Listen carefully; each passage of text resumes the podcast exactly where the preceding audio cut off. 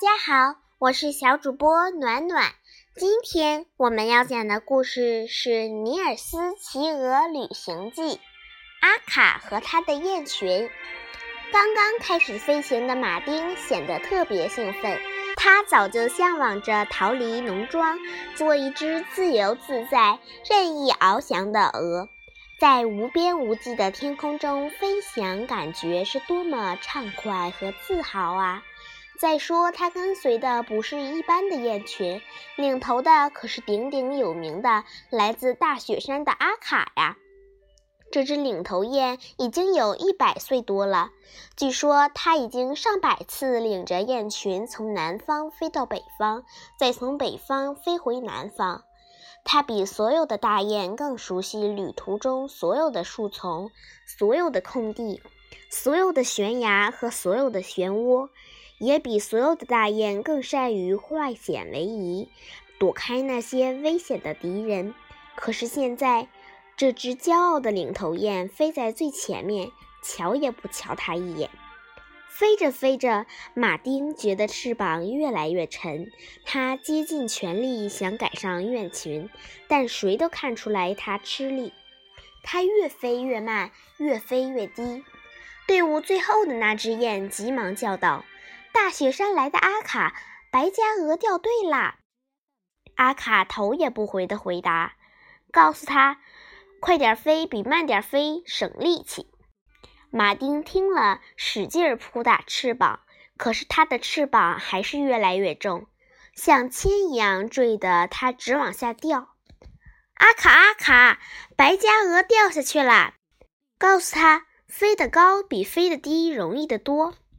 马丁大张着嘴，喘着粗气，用尽全力想往高处飞。它虽是一只家鹅，却是一只骄傲的鹅，绝不允许别的雁笑话它。它踉踉跄跄地拼尽力气往前走。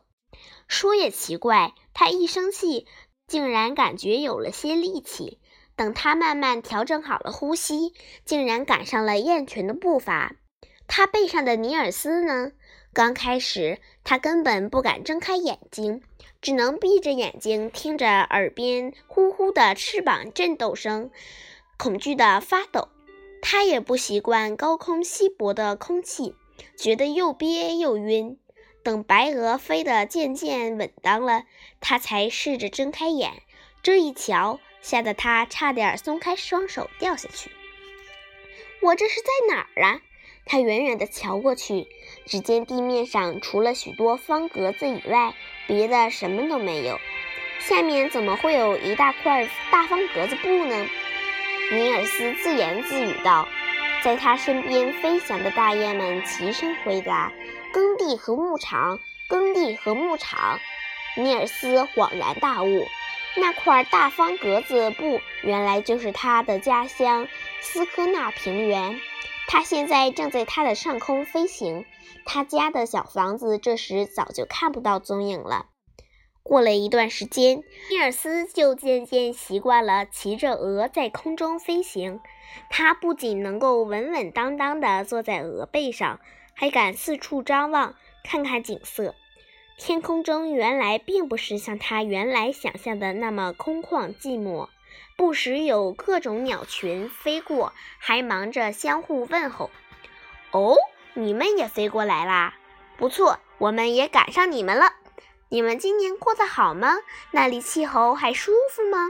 那里太冷啦，树枝已经光秃秃的了，湖里的水都冰凉凉的，哪有鱼可抓呀？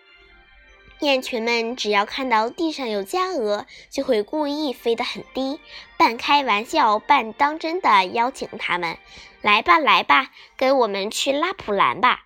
气得家鹅们压低了脑袋，假装找食吃。然后大雁们会哈哈大笑地说：“不好意思，认错了，原来这是群不会飞的傻羊，原来这是群傻绵羊。”惹得家鹅们昂起脑袋，气愤地大喊：“但愿你们吃猎人的枪子儿，活该你们吃枪子儿！”尼尔斯咧开嘴大笑着，突然他想起了自己的倒霉事儿，又呜呜地哭了两声。不过一会儿，他就被雁群之间的对话惹得咯咯笑起来。他从来没有想过有一天他会以这样风驰电掣的速度飞行。爸爸的马车跑得最快时，也不如现在的十分之一吧。在空中翱翔是多么美妙的事啊！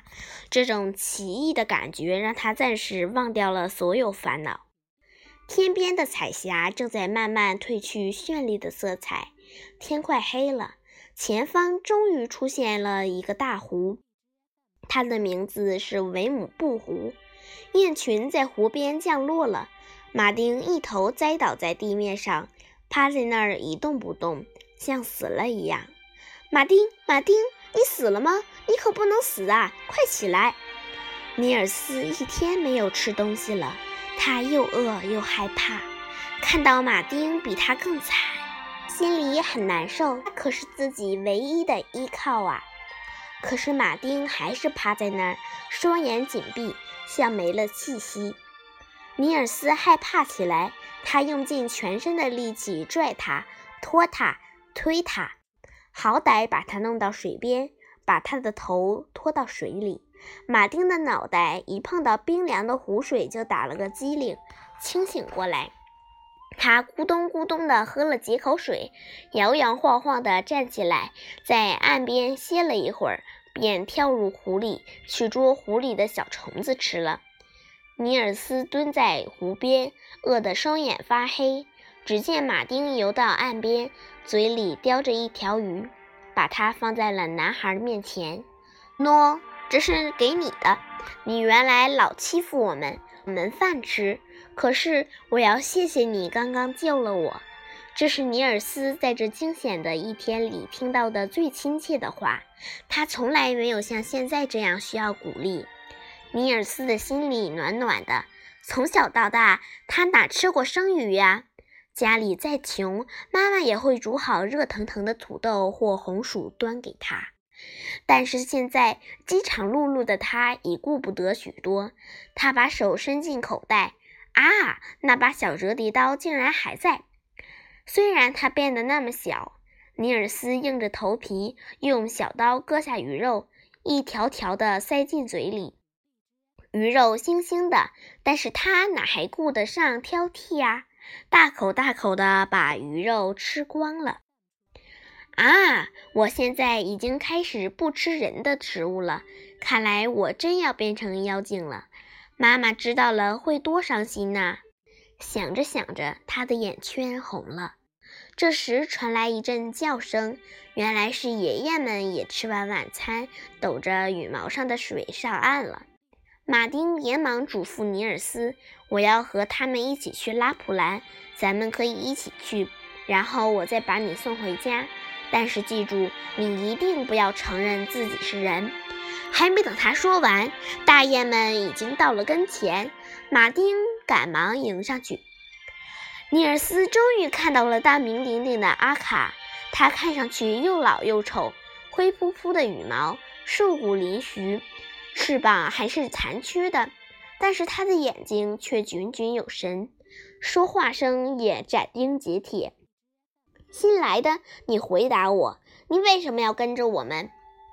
马丁毕恭毕敬地回答：“尊敬的大雪山来的阿卡，我是出生在斯科纳的加俄，一直梦想着去拉普兰看看。我不愿守着一片院子度过我的一生。”我要向大家证明，加俄也可以有出息，也能干一番事业。请允许我跟你们走吧。嗯，说的不错。一路上我也看到你还算有毅力，不像只普通的加俄。我可以让你跟着我们试试。阿卡这时看见了躲在马丁翅膀下的小人，吃了一惊，问道：“这是谁？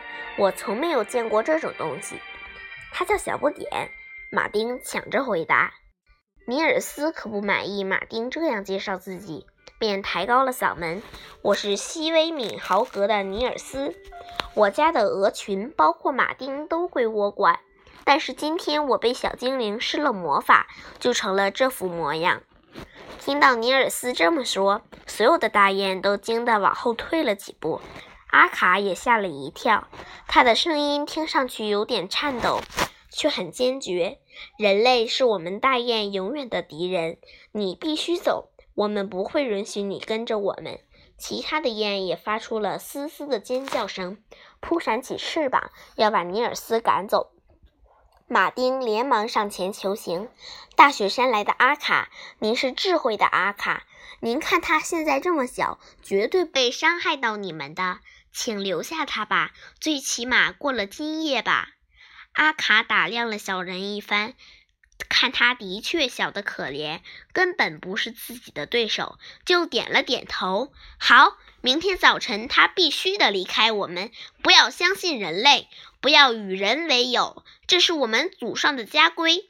说着，他吩咐大雁们去湖中间的浮冰上宿营。那么说，我也必须离开你们啦。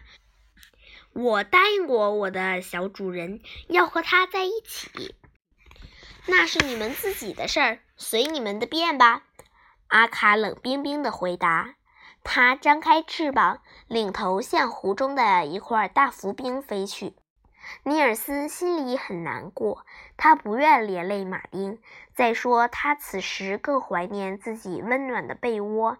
马丁安慰他说：“亲爱的，你先去收集些干草当睡铺吧。”马丁安慰他说。